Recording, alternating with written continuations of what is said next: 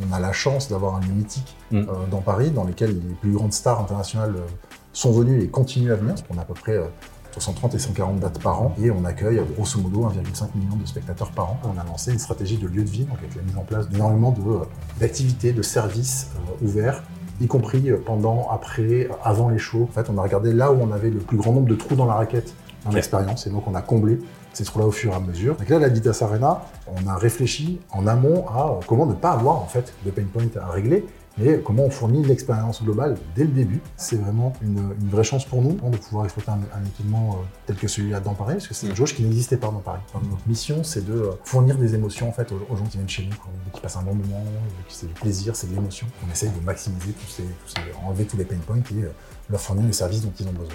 Bonjour à toutes et à tous et bienvenue sur Storytellers, le nouveau podcast de Fast Story qui explore l'univers fascinant de l'expérience fan et du storytelling. Je suis votre hôte Jules Vigroux, marketing manager chez Fast Story et je suis ravi de vous accueillir dans ce podcast passionnant où nous interrogeons des grands acteurs du sport business, du marketing et de la fan expérience en général. Alors, préparez-vous à être inspiré et à découvrir des histoires fascinantes avec nos invités dans Storytellers, le podcast de l'expérience fan de Fast Story.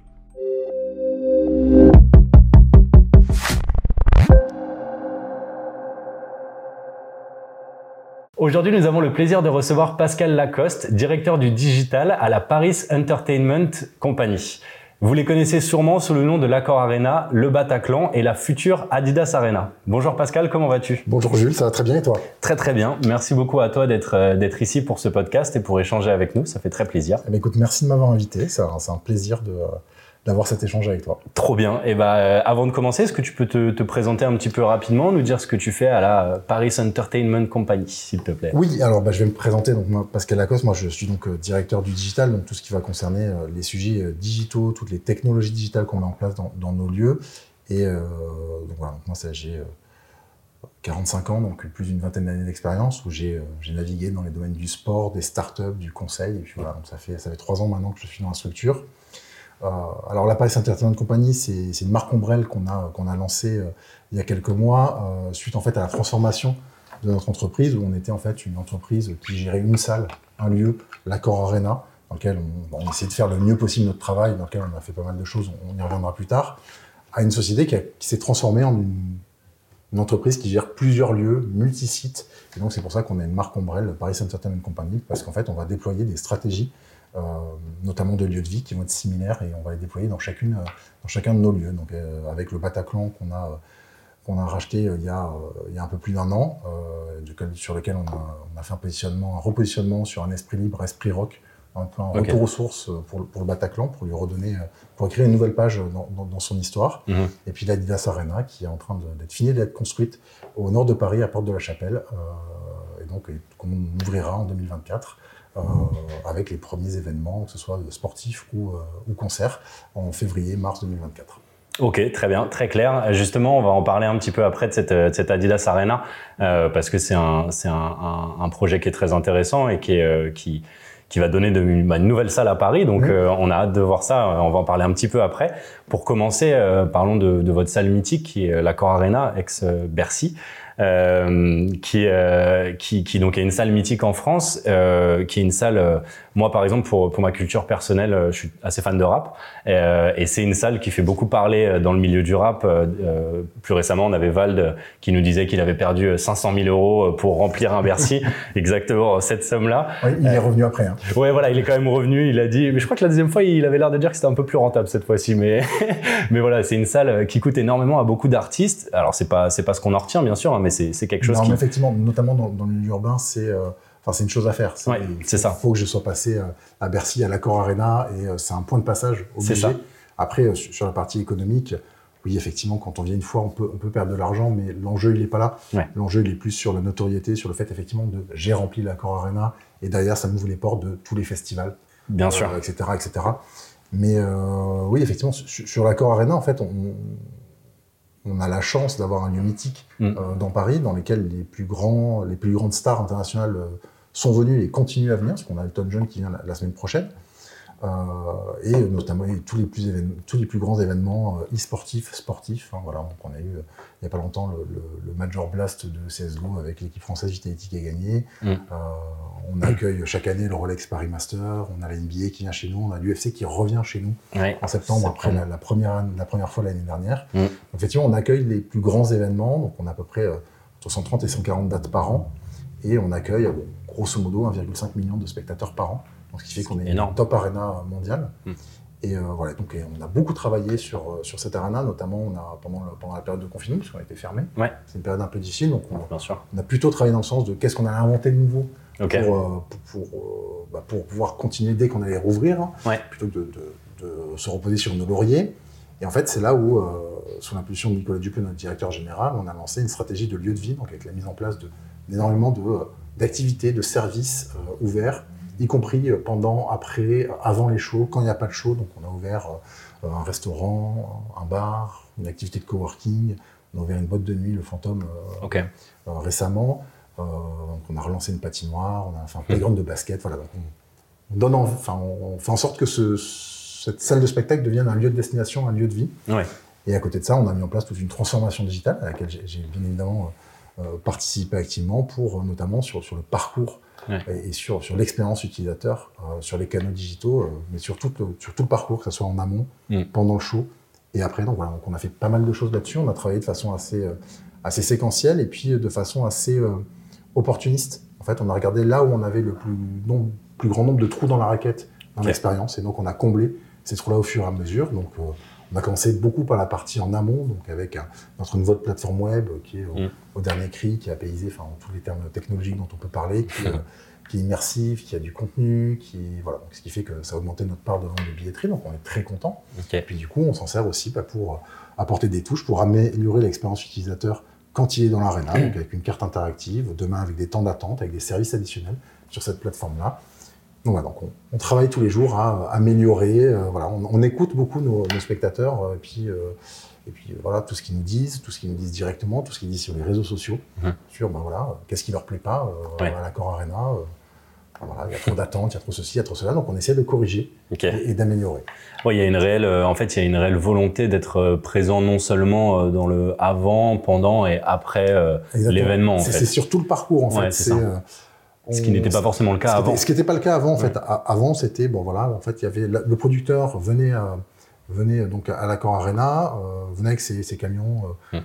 montait son show, faisait son show et repartait. Puis les spectateurs venaient acheter un billet, venaient, puis dès que le show était fini, lumière allumée, et c'est fini, merci, au revoir. Bon, hum. tout le monde peut rentrer chez soi, etc.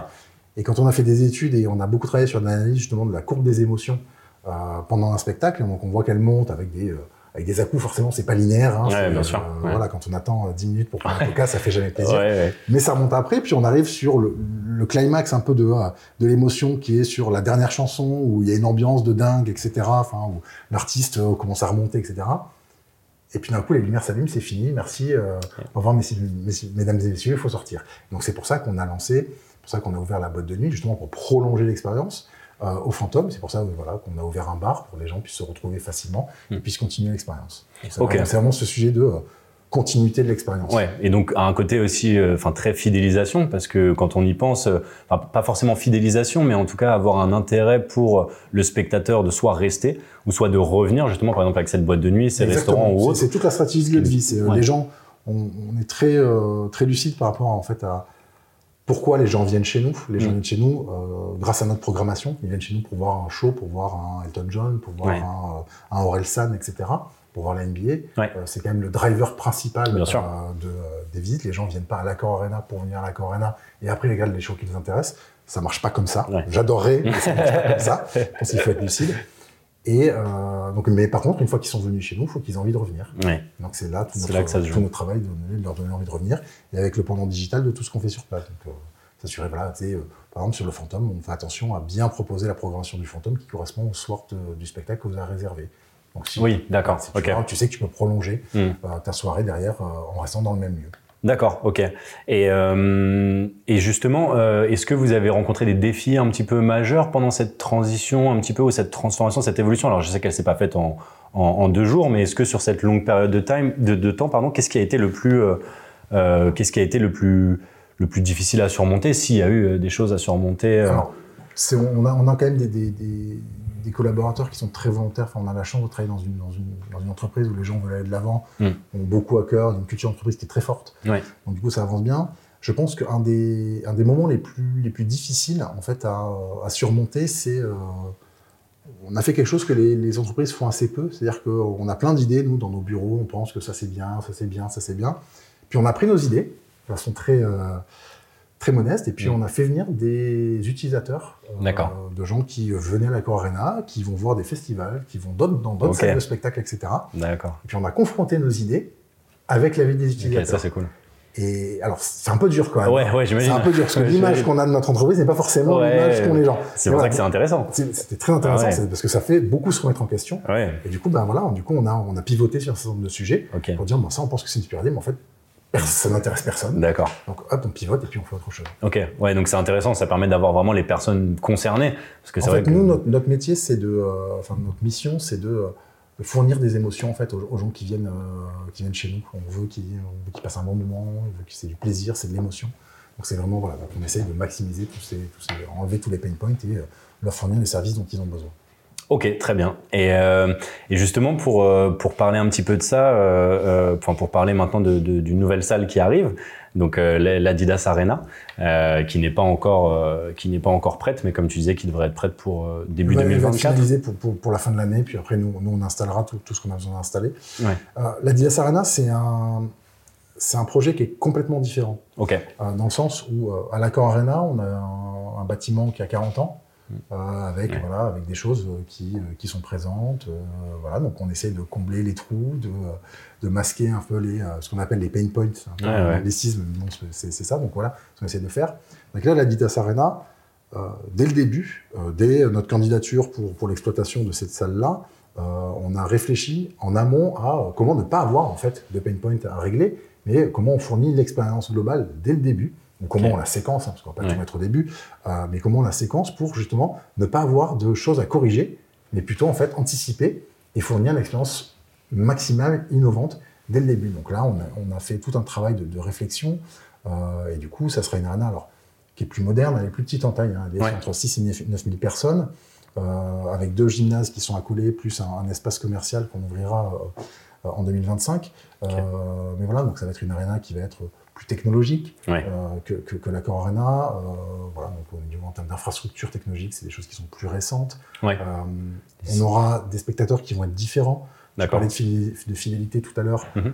Effectivement, les gens viennent voir un spectacle à l'accord Arena, viennent en voir un deuxième éventuellement parce que la programmation lui plaît.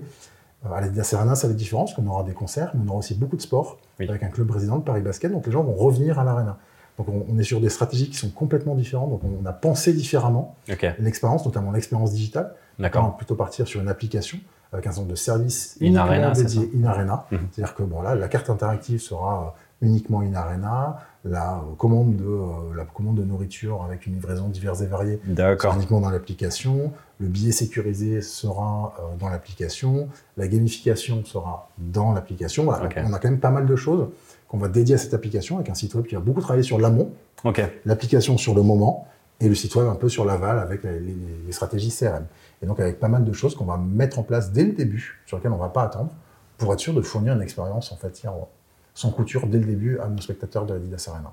D'accord, ok, bah c'est très clair. Euh, et, est-ce que vous vous servez justement un peu, enfin j'imagine que oui, mais vous vous servez un petit peu de l'expérience que vous avez justement avec l'accord Arena Justement avec ces histoires de trous de raquettes et tout ça. Exactement. En fait, on est, on est même sur une. Euh, en fait, on s'interdit pas de se servir d'une des trois salles, donc euh, l'accord Arena, l'Adidas Arena et le Bataclan, comme étant l'incubateur d'expérience pour les deux autres. Okay. Mais c'est pas forcément l'Adidas Arena qui est l'incubateur de l'accord Arena, ça peut être l'inverse.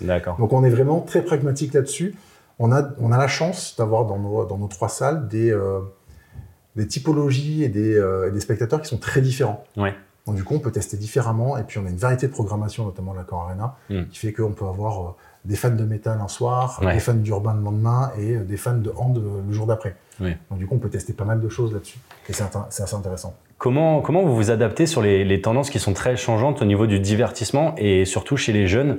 Euh, On sait que les, les nouvelles générations euh, vont avoir euh, vont être très souvent sur le téléphone, vont avoir moins de temps à rester très longtemps sur un contenu qui dure plus ou moins longtemps, vont peut-être moins se déplacer en salle parce que aussi beaucoup d'événements maintenant sont disponibles sur Twitch en live ou des choses comme ça. Est-ce que comment vous vous adaptez à, à, cette nouvelle génération? Il y a deux, euh, pour moi, il y a, deux sujets. C'est euh, effectivement d'une part, il y a des nouvelles manières de communiquer avec euh, avec les nouvelles générations. Qui, voilà, enfin, je pense qu'on on peut leur envoyer des mails, je pense que ça sert pas vraiment à grand chose. Hein. C'est pas des gens donc on est en train de travailler sur des nouveaux moyens de communication, sur des nouveaux sujets.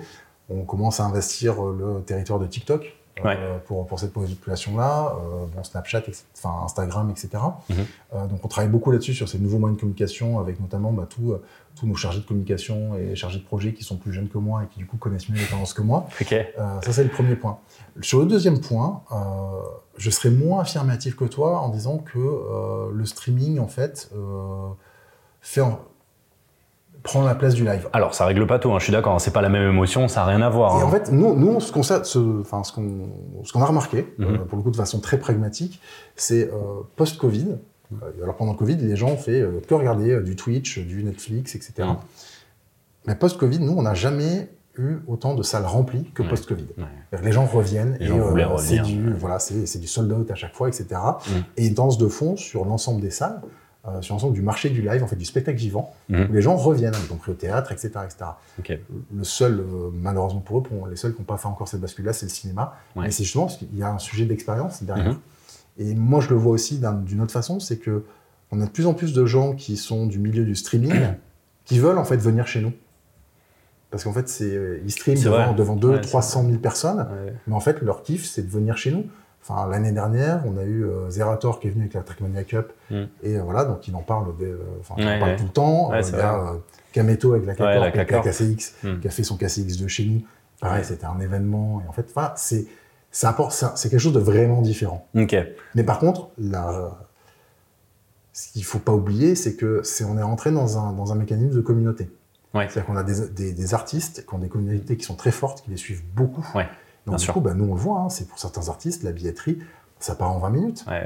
Auparavant, on avait ça sur les grands artistes nationaux, sur les grands événements sportifs, etc., mm. etc. Maintenant, sur les artistes qui ont des communautés qui sont très fortes, mm. ça part très très vite aussi. c'est une autre façon, c'est plus de l'instantané, puis les gens viennent, enfin c'est plus communautaire. Ouais.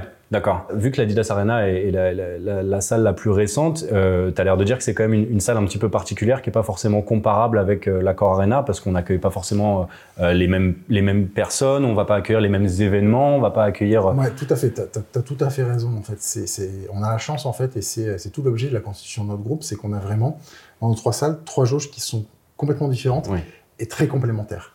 Et surtout qui se marche pas dessus, entre guillemets. C'est-à-dire qu'on a le Bataclan qui va de 3500 à peu près 1500 personnes en termes de jauge, et puis sur un, plutôt sur un positionnement esprit rock, esprit libre. On a le fantôme euh, avec la boîte de nuit qui a une jauge de 1500 à 3000 personnes à peu près, mais qui est plus sur côté euh, électro, disco, enfin électro, discothèque, etc. Après, on a l'Adidas Arena qui va de 3-4 000 jusqu'à 9 000, mhm. avec beaucoup plus de spectacles urbains, du basket, du sport, euh, de l'e-sport, etc. Et puis, on a l'Accor Arena qui euh, est sur jeu, qui va commencer à 9000 jusqu'à 20 000 en configuration spécifique.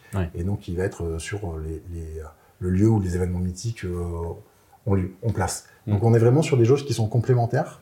Et pour nous, c'est une vraie chance. Et l'Adidas Arena, c'est vraiment une, vraie chance pour nous d'avoir un équipement, de pouvoir exploiter un, équipement tel que celui-là dans Paris, parce que c'est une mm. jauge qui n'existait pas dans Paris. D'accord, oui. Donc c'était une jauge qui n'existait pas dans Paris Intramuros. Une, une salle qui peut accueillir 9000 personnes, en fait, ça n'existe pas. Soit c'était ben, chez nous à l'Accor Arena, mais sur euh, ben, une configuration euh, un peu réduite. Ouais. Et sinon, il fallait faire deux zéniths. Oui, d'accord, ok. Donc voilà, donc on a vraiment une chance là-dessus. C'est vraiment, en fait, le, groupe Paris Saint-Germain de compagnie n'a pas vocation à euh, gommer l'identité euh, oui, C'est vraiment, vraiment, une marque ombrelle, principalement destinée euh, à nos partenaires et, au, côté institutionnel. Mais donc, pour, les, euh, pour le grand public, c'est l'Accor Arena avec toutes ses valeurs et toutes ses, tout ce qu'elle représente. L'Adidas Arena avec son côté très hybride, urbain, inclusif.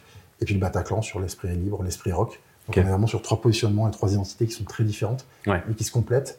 Après, nous, notre, on va dire quand on a constitué ce groupe aussi, un des une des idées. Alors, je ne sais pas si on le fera, si on ne le fera pas, mais c'est euh, un peu le, le rêve, c'est de dire qu'on accompagne un artiste qui commence au Bataclan, ah oui, bah oui. jusqu'à jusqu'à l'accord Arena à 20 000 personnes ouais, en X années. voilà, c'est un peu, je sais pas si on le fera, mais en tout cas, voilà, c'est un peu, c'est un peu l'idée qui sous ça, c'est qu'on va accompagner, y compris ben, nos spectateurs, et euh, d'ailleurs, on va, on va lancer, euh, on va lancer une plateforme en fait de, de récompense de, de, nos fans, pour le coup, qui est multisalle. Donc, quand, quand, vous irez un concert à l'Adidas Arena, mais que après, vous allez à un concert au Bataclan, bah, ça vous fera gagner des points, vous pourrez euh, gagner des choses, jouer à des, des, jeux, etc. Donc ça va être voilà, ça va être très sympa. On, devrait sortir ça à, la rentrée prochaine. Ok, très cool. Il y a pas mal de choses qui sont mises en place pour euh, pour les fans, c'est cool ça. Ouais, voilà. Donc Et... on prend compte les, on va essayer de, de, choyer nos fans. c'est bien, ok, ça c'est cool. Et donc en fait, ouais, c'est vraiment euh, c'est plus de la complémentarité entre chaque salle plutôt que vraiment venir se différencier. Est-ce que vous avez quand même une certaine ambition pour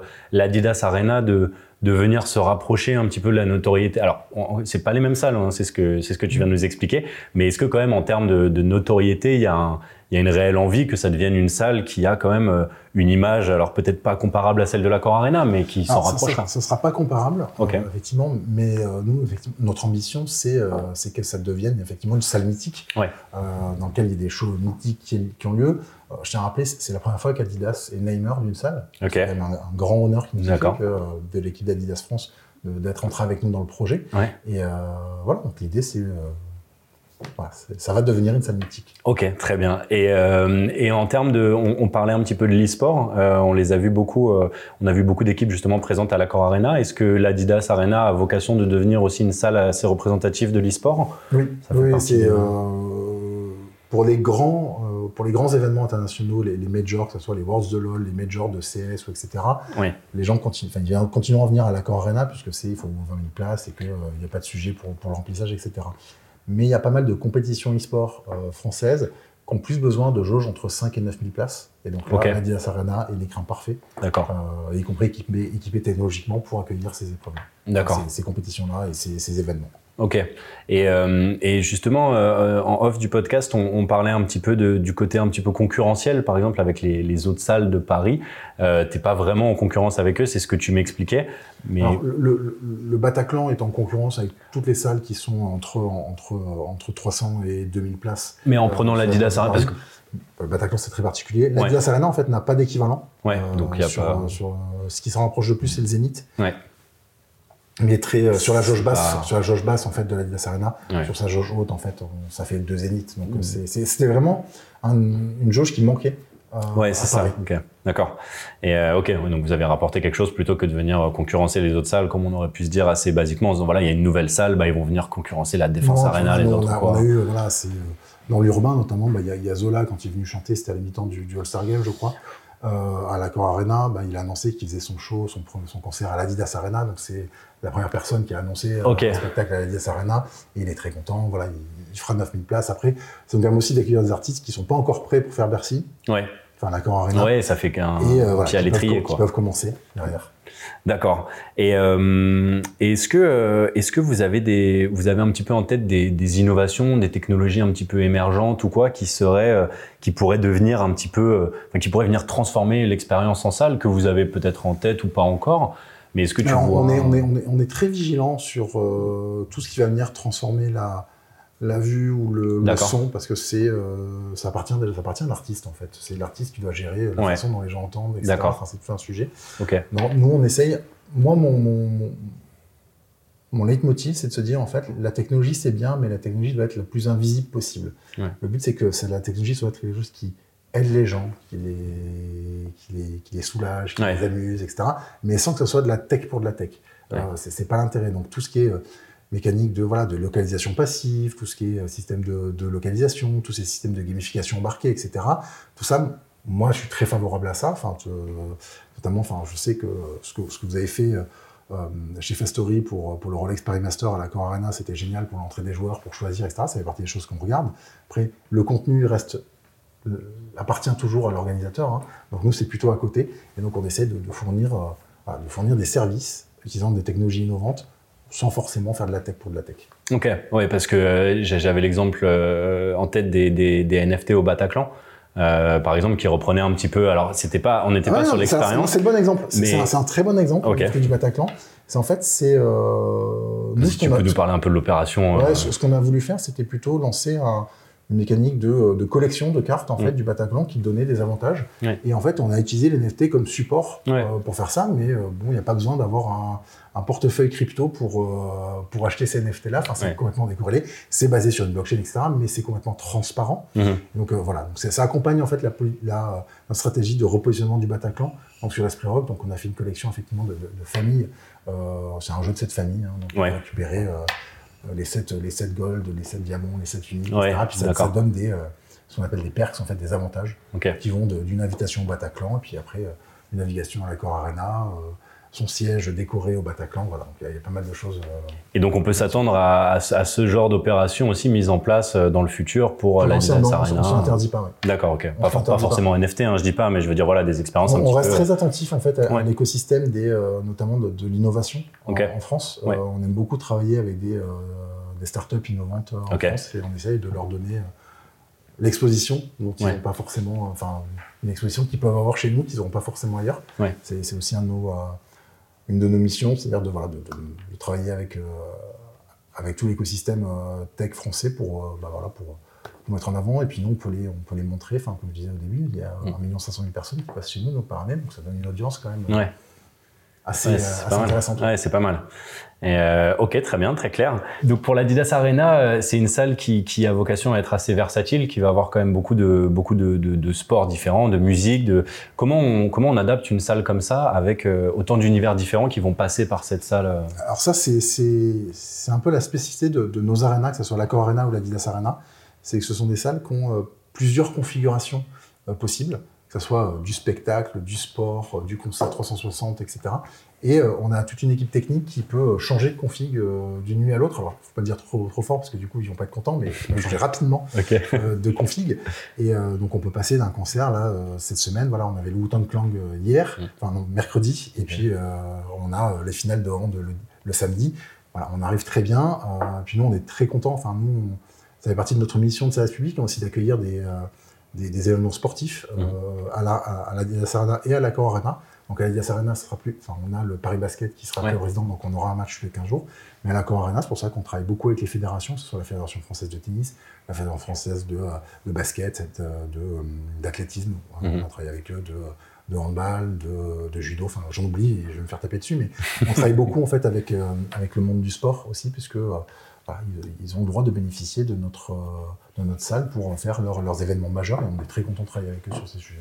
Ok, très bien. Et, euh, et, et, quelle est la place euh, d'Adidas de, dans tout ça? Est-ce qu'on on est juste au niveau du nom? Est-ce qu'il vous, est qu vous accompagne sur certaines choses? Est-ce que Alors, on, travaille, on, travaille en très étroite collaboration avec notre partenaire Neymar, que ce soit Accor à l'Accor Arena ou Adidas à l'Adidas Arena. Euh, les deux, en fait, sont complètement en phase avec notre stratégie, avec notre identité, que ce soit accord sur l'accord Arena, sur des valeurs qui sont l'excellence, qui sont mhm. euh, tout ça, enfin, qui, vraiment sont, euh, vont très bien avec l'univers d'accord. Et avec Adidas, en fait, on est effectivement, on les a convaincus avec notre approche en disant on veut un lieu qui soit, qui soit hybride, qui soit inclusif, qui soit urbain, qui soit jeune et ça rentrait complètement dans leur stratégie aussi. D'accord. On se retrouve en fait ensemble dans, ces, dans cette volonté d'avancer et dans cette stratégie-là. Donc on est en travail avec eux. Et puis voilà, on, on travaille en bonne intelligence avec, nos namers et euh, il nous accompagne et il nous aide sur beaucoup de sujets. D'accord, ok. Et justement, ce, côté très versatile de la salle, euh, on le disait, ça va ramener un, public qui est assez, euh, qui est assez différent et qui va être même différent en fonction de vos salles, mais aussi en fonction des différents soirs dans vos salles. Comment vous avez, comment vous avez prévu de, comment vous avez anticipé en tout cas cette gestion d'un public qui va être si différent entre, alors vous le faites déjà avec l'Accor Arena parce mmh. que vous avez des événements musicaux comme sportifs ou autres. Euh, mais là, sur, sur ce type de salle, est-ce que c'est quelque chose où vous faites attention C'est quelque chose on, fait attention. On a effectivement, comme, tu l'as dit, on a l'habitude. Hein, c'est des choses mm. qu'on fait. On a des, des, populations qui sont très différentes en fonction, euh, tous les soirs de la semaine, en fonction de la programmation. Ouais. Puis voilà, on a toutes les équipes. Euh, les équipes sont, sont, bien préparées.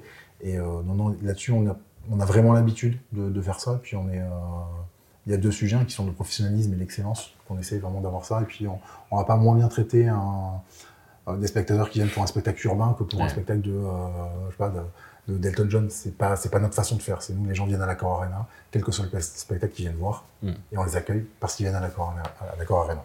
Et pour l'Adidas Arena, euh, pourquoi euh, cette, euh, cette direction vers le côté urbain? Est-ce que c'est pour deux raisons. première raison, c'est par rapport à la jauge en fait entre, entre 6 et 9 000 qui correspond effectivement à une volonté des artistes urbains qui sont en train de monter d'avoir ce genre de jauge. C'est aussi ben, par rapport au quartier, c'est pour de la Chapelle, donc on essaie d'être avec le quartier, on est raccord avec le quartier. puis c'est aussi au-delà du quartier, c'est une tendance de fond. Mmh. Euh, c'est voilà, c'est euh, voilà, c'est euh, la musique du moment. voilà, c'est rap is the new pop quoi. Ouais, bien sûr. C'est c'est voilà, c'est ça, c'est c'est les tendances, c'est enfin les enfants de tous les quartiers écoutent du rap. c'est la nouvelle pop, donc on, suit. C'est plus un sujet. Ok, très bien, très clair, très simple, efficace. Est-ce que tu pourrais nous, nous, nous donner ta, ta définition d'une expérience fan réussie pour toi? En tant que, que, fan personnel, même si on ne prend pas forcément ton, ton, travail en compte, qu'est-ce qui pour toi représente une bonne expérience fan? Ah ben, Une bonne expérience fan, ça, pour moi, ça, ça commence par un point alors, sur lequel on n'a pas la totale maîtrise. C'est d'abord réussir à avoir un billet. Ce qui peut être compliqué parfois. On fait, tout, on fait tout pour que les gens aient leur billet, on remplace toutes les technologies de file d'attente, etc., pour essayer de, de léser personne. Donc une fois que la personne a son billet, c'est qu'en fait, elle puisse venir euh, dans une de, nos, une de nos arénas sans se poser la question de comment je viens, qu'est-ce que je vais trouver sur place, mmh. euh, où est-ce que je dois aller, etc. Donc, il y ait toutes les informations qui soient disponibles, et que la personne puisse construire son parcours elle-même. On ne veut surtout pas imposer un parcours euh, à nos spectateurs. On veut que les gens puissent construire leur parcours en toute autonomie et puis voilà, garder toutes les émotions au plus haut pendant tout le parcours jusqu'à la fin du show. Ok, très bien, très clair, très bonne réponse. Et, euh, et pour finir, est-ce que tu pourrais, euh, tu pourrais nous donner un, un, un petit top, un petit peu d'expérience que toi, tu as vécu en tant que fan et qui t'ont euh, particulièrement marqué? Euh, ça fait assez longtemps que tu es dans le, dans le milieu. Alors, soit ça peut être en tant que fan, soit des anecdotes peut-être pendant ton travail où tu as pu rencontrer. Euh, c'est compliqué. Il y a beaucoup. C'est compliqué. C'est-à-dire que Peut-être une qui t'a marqué plus que les autres vraiment euh, Non, mais c'est très compliqué. Moi, je suis, je suis très content de, de, voir des, euh, des spectacles e-sport qui viennent à, la, à, la Arena parce que c'est euh, y a une super ambiance, ça se passe très bien. et je, suis très content. Et en même temps, voilà, quand on a eu un show de Roger Waters qui était quand même exceptionnel, mm. qui, est là, quand on a la NBA qui vient. Enfin, ouais, ok. L'UFC qui vient chez nous aussi, ça fait partie des, des, des choses qui sont très mémorables. En fait, le, le c'est un peu, j'ai un peu un problème de riche, c'est-à-dire j'ai trop d'expérience en tête pour pouvoir en choisir deux ou trois. Ça sera injuste par rapport aux autres. Ok, ça marche. Bah, a priori, c'est tout pour moi. Bah, merci beaucoup. Et ben merci à toi, Pascal, et puis euh, à une prochaine, j'espère. À très bientôt. Bonne journée. Merci d'avoir écouté Storytellers. Chez Fastory, nous sommes convaincus que l'expérience fan est la clé de la réussite des marques et c'est pourquoi nous mettons cet élément au centre de toutes nos actions. Nous sommes déterminés à aider nos clients à créer des expériences qui représentent leur communauté et qui établissent des liens émotionnels forts avec leurs fans. Nous espérons que notre podcast vous a inspiré à créer des liens plus forts avec votre communauté. Si vous êtes intéressé pour une démonstration de l'outil Fastory, alors n'hésitez pas à vous rendre sur notre site internet fastory.io pour y découvrir nos nombreuses réalisations. Et comme toujours, si vous voulez en savoir plus sur les bonnes pratiques de l'engagement ou tout simplement échanger à propos du podcast, n'hésitez pas à nous envoyer un petit message sur nos réseaux sociaux Fastory et surtout à vous abonner à ce podcast. Merci encore de nous avoir écoutés et à bientôt sur Storytellers.